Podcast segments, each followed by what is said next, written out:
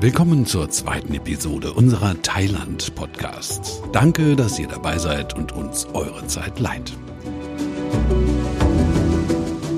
Experten im Studio, Reportagen und Interviews, viele Details und Tipps möchten wir euch in den insgesamt zehn Folgen zu Amazing Thailand vermitteln. In der ersten Episode gab es unter anderem einen ersten Überblick mit Veronika Bulowski von der Tourism Authority of Thailand. Wer das verpasst hat, sollte da vielleicht noch mal kurz reinhören. Veronika hat im Gespräch viele Infos geliefert, die sich prächtig als Verkaufsargumente gegenüber euren Kunden eignen. Das war in Folge 1. Heute, heute geht's um Luxus. Aber was ist das denn eigentlich, Luxus in den Ferien? Also Luxus kann für mich durchaus auch bedeuten, wenn ich auf Reisen gehe, dass ich mich um nichts kümmern muss, dass ich rundum betreut bin und ähm, also äh, mir bei dem Transfer keine Gedanken machen muss und, und ähm, also wunderbar von A nach B komme, vielleicht auch bei der Einreise schon, äh, schon einen entsprechenden Betreuungsservice habe und ähm, dann natürlich irgendwo die Seele baumeln lassen kann. Und dazu muss es nicht unbedingt hochwertig sein, sondern durchaus auch einfach der einsame Strand, an dem ich äh, ja in der Hängematte liegen kann oder ähm, ja es mir gut gehen lassen kann. Martin ist seit zehn Jahren bei der Touristik im Bereich Asien tätig und als Produktmanager für Thailand und Indonesien zuständig. Martin Schneider und Claudia Schieker werden uns etwas später detailliert erläutern, was der Touristik zum Thema hochwertige Hotellerie in Thailand anzubieten hat. Jetzt treffen wir aber zunächst mal die Anne Ritter, eine Spezialistin für Luxusurlaub auf höchstem Niveau.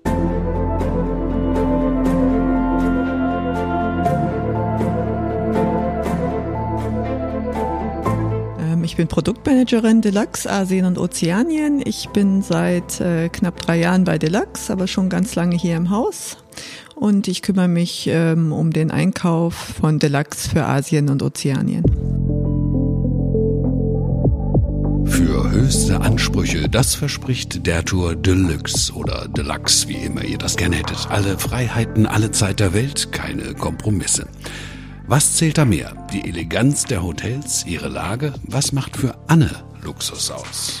Das kann, kann sehr viel sein. Ähm, ich finde, Luxus für mich ist vor allen Dingen ähm, das zu tun, was ich gerne möchte, was ich vielleicht im Alltag nicht habe, dass sich jemand äh, um mich kümmert, dass ich Zeit habe, Zeit mit meinen Freunden, Zeit mit meiner Familie und wirklich, ähm, dass mir jemand alles, alles abnimmt im Luxusbereich und ich wirklich den Urlaub machen kann, äh, der mir gefällt. Freiheit im Grunde genommen. Genau, Freiheit, das zu tun, was ich möchte. Sei doch so lieb und, und sag uns mal ein bisschen, wie sieht's denn aus mit dem Deluxe oder Deluxe oder Deluxe-Portfolio in Thailand? Was sind da so eure äh, Kernkompetenzen, eure Spitzen? Angebote? Ja, wir haben alles in Thailand, ähm, von dem Luxus-Stadthotel wie dem weltbekannten Mandarin Oriental in Bangkok ähm, über ganz exklusive Beach Resorts, ähm, in Phuket hauptsächlich, ja, wo man ja denkt, das ist eher so die Massendestination, ähm, aber unsere Hotels sind sehr, sehr privat. Ähm, fast alle mit eigenen Pools äh, in den Villen. Dann haben wir noch relativ viel auf Koh Samui, aber auch ähm, der Norden Thailands darf nicht fehlen, Chiang Mai, Chiang Rai.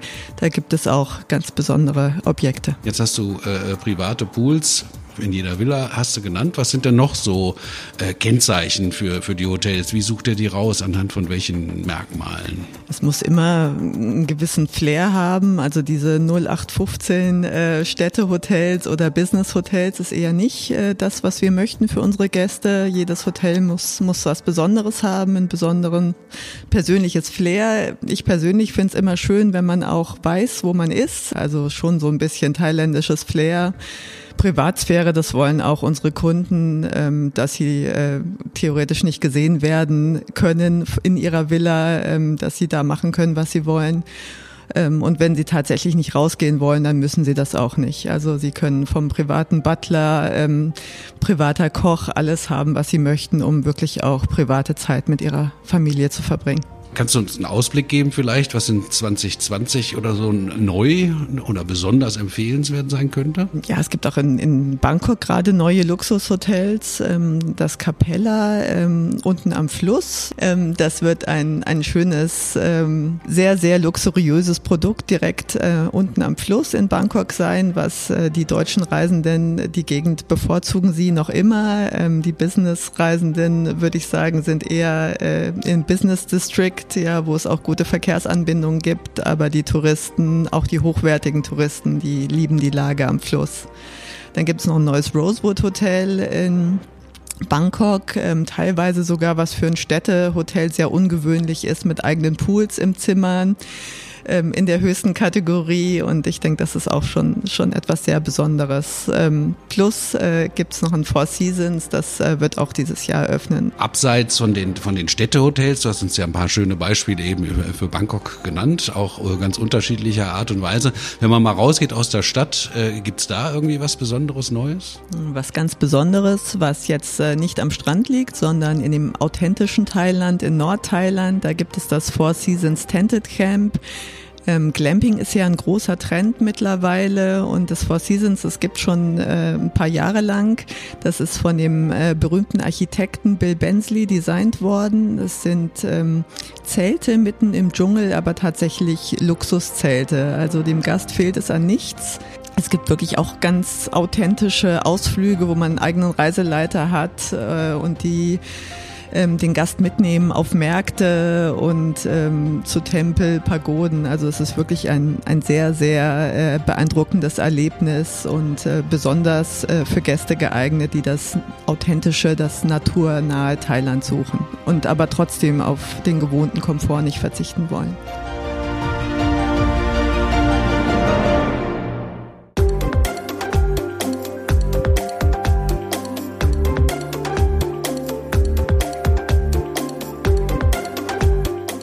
Neue Trends oder Basiswissen. Es ist natürlich nicht so leicht, in eurem anspruchsvollen Reiseberatungsgeschäft immer up-to-date zu bleiben. Das äh, Campus-Schulungsprogramm der der Touristik ist ganz genau darauf abgestellt. Online-Lerninhalte, die ihr machen könnt, wann es euch passt.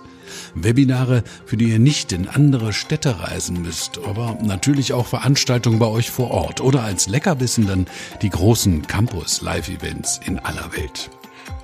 Ein ganz besonderes Angebot sind dabei die Campus-Zertifizierungen. Timo Hanefeld zum Beispiel von Siamar-Reisen in Leipzig, ihr habt in Folge 1 schon von ihm gehört, hat sein Campus-Zertifikat als Asien-Experte gemacht. Ob das neben dem Job nicht eine enorme Belastung gewesen ist, wollte ich unter anderem von ihm wissen. Ja, es hielt sich im Rahmen. Also es war ja letzten Endes ähm, damit verbunden, dass wir einmal einen Expertentag in Bad Homburg hatten, ähm, wo man dann quasi anreisen musste und da eine, eine Schulung hatte, einen, halben Tag lang, ähm, was aber auch mal total interessant war. Und dann im Prinzip äh, war es bei uns ja noch mit einer Inforeise verbunden, was natürlich immer ganz schön ist, wenn man beruflich mal in der Welt unterwegs ist.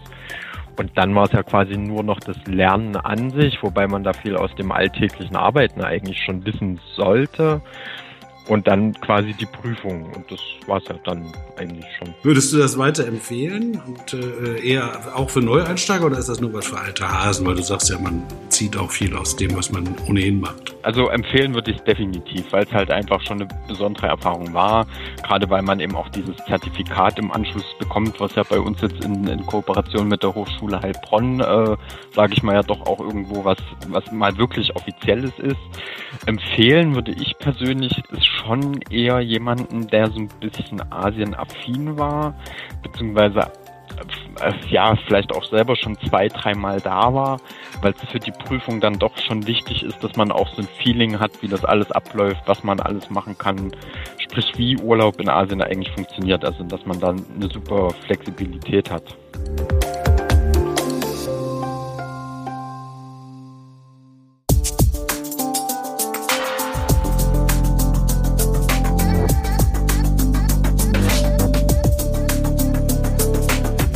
Seit über 25 Jahren arbeitet Claudia Schieker in und mit Asien. Ungefähr die Hälfte dieser Zeit dabei in Diensten von der Touristik. Ihr offizieller Titel lautet derzeit Trading Manager Asia. An Thailand hängt ihr Herz besonders, denn sie hat hier sogar einige Zeit gelebt. Ihr Kollege Martin Schneider ist Produktmanager für Asien. Ihr habt ihn zu Beginn schon ganz kurz gehört. Mit diesen beiden Spezialisten wollen wir nun das Thema hochwertiger Urlaub in Thailand mal im Überblick unter die Lupe nehmen.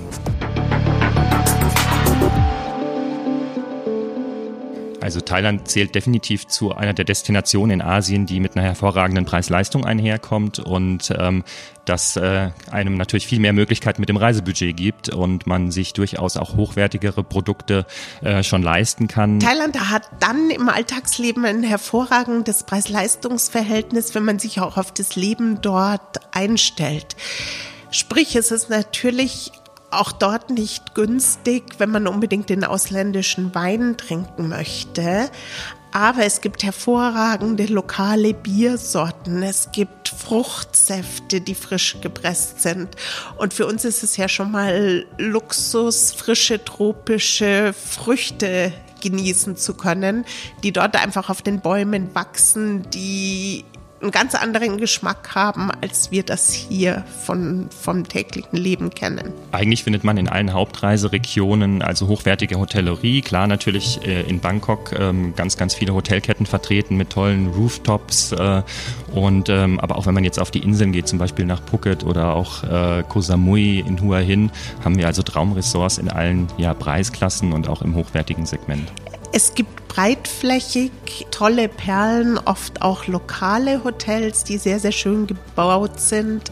Und was man natürlich in den Ferien, in den Baderegionen besonders findet und was wir hier natürlich auch nicht kennen, sind Poolvillen. Bei den Poolvillen im Verkauf ist immer zu beachten oder auch, auch als Kunde ist zu beachten, was möchte ich? Möchte ich die absolute Privatsphäre? Dann habe ich Mauern um mich, dann ist mein Garten eben geschlossen. Oder möchte ich die Weitläufigkeit, möchte ich das Meer sehen, aber dann habe ich nicht die absolute Privatsphäre in meinem Garten und an meinem Pool. Martin, du hast vorhin das schon angerissen ähm, äh, mit, mit Möglichkeiten, die auch schon die Anreise irgendwie äh, hochwertig zu gestalten, also sich da entsprechend betreuen zu lassen. Kannst du das noch mal ein bisschen ausführen vielleicht? Ja, also auch bei der Einreise ähm, direkt haben wir schon die Möglichkeit, ein VIP-Transfer ähm, oder Einreisepaket zu buchen. Äh, da wird man also dann am Gate schon abgeholt als Reisegast und ähm, durch die Einreise begleitet ähm, und ähm, bekommt auch entsprechend den Service und den Support beim Gepäck und ähm, das Ganze zieht sich natürlich dann auch weiter. Man hat die Möglichkeit zum Beispiel bei der Anreise ins Hotel dann aus verschiedenen Transferangeboten ähm, äh, zu wählen. So kann man also zum einen Privattransfer buchen und ähm, sich also im Privat-Pkw zum Hotel fahren lassen oder ähm, zum Beispiel, wenn es auf die Inseln geht, ähm, gibt es auch die Auswahlmöglichkeit dann ähm, zu den besonders hochwertigen Hotels mit dem Speedboat anzureisen. Also auch da ist also schon die Anreise eigentlich ein Erlebnis und, und ein Luxus ja, Moment. Den man aber noch bezahlen kann noch. Den man auch bezahlen kann, genau. Oft ist es ja doch schon so, dass also die Klientel, die sich für äh, höherwertigen, etwas teureren Urlaub, sage ich mal, entscheidet, jetzt nicht unbedingt mit der ganzen Familie anreist oder weil man noch gar nicht irgendwie gebunden ist an, an, an Ferienzeiten oder so. Ne? Wann ist dann für solche Leute, die da frei entscheiden können, die beste Reisezeit Thailand? Also grundsätzlich ist Thailand ja ein Ganzreise, äh, Ganzjahresreiseziel und ähm, man findet immer also eine Region, wo man, wo man tolles Wetter hat und ähm, durchaus ist es empfehlenswert, aber auch ein bisschen einfach darauf zu achten, okay, wo ist vielleicht gerade eher die Nebensaison? Wir sagen gerne immer Green Season dazu. Das heißt jetzt nicht unbedingt, dass es da also in Strömen regnet, aber man hat einfach äh, eine ruhigere Saison. Es kommt vielleicht mal ein Regenschauer runter, ein kräftiger, aber man merkt einfach, okay, die Preis-Leistung ist deutlich besser nochmal. Es kommen tolle Angebote auf den Markt ähm, und man kann sich einfach auch äh, viel mehr Luxus gönnen und ähm, einfach aus dieser Angebotsvielfalt schöpfen. Was man immer wissen sollte, es gibt natürlich die Übergangszeiten auch in die verschiedenen Saisonzeiten. Es ist ja nicht so, dass heute der Regen anfängt und dann ist es, ist es die Green Season, sondern es gibt eine Übergangsphase und so ist in den meisten Teilen Thailands ab 1. April schon die Nebensaison. Und so hat man wirklich auch die Chance, sich Luxus zu gönnen, den man sich vielleicht so nicht den man so nicht bezahlen könnte. Ja, das klingt äh, doch nach ein paar ganz guten Tipps auch für die äh, Kollegen im Reisebüro. Ne? Wenn man mal gezielt nach diesen Übergangssaisons guckt und dann äh, schaut, was gibt es da für, für kleine Perlen, Besonderheiten oder so. Martin, hast du noch einen Tipp, auf was man da gucken könnte? Was ein besonderes Hotel? Ähm, also äh, in unserem Thailand-Portfolio haben wir ganz besondere Regionen natürlich im Programm, die also wirklich auch in die Nische gehen, in die abgelegeneren Regionen. Und einer unserer Geheimtipps ist eigentlich immer ähm, zum einen zum Beispiel der Khao Sok Nationalpark, wo man also äh, wirklich in einen ganz, ganz beeindruckenden Nationalpark eintaucht und ähm, also auf Trekking-Touren geht. Und, und das Schöne ist, man wohnt hier also auf ja, Floßhäusern eigentlich, ähm, die also auf dem See schwimmen und man kann also wunderbar von da aus dann mit dem Kajak rausfahren und, und die Umgebung einfach erkunden. Und ein ähnliches Produkt zum Beispiel gibt's auch am River Kwai, die Floating Houses, wo man also auch in äh, ja, quasi Holzhütten auf dem Floß wohnt und äh, also eine ganz besondere Atmosphäre und äh, Unterkunft genießen kann. Was man vielleicht noch zum, zum Kaosok Nationalpark sagen kann, das Herz des Kaosok Nationalparks ist der Chaulan Lake. Und dieser See, der ist erheblich größer als zum Beispiel der Chiemsee in Deutschland, der ja eigentlich schon gigantisch groß ist. Also dieser Stausee mitten, mitten im Nationalpark ist das Herz und wenn man jetzt auf einem Floathaus im See wohnt, dann ist man da völlig abgeschieden, ob der Größe gesehen und kann sich dort auch wunderbar auf dem See bewegen.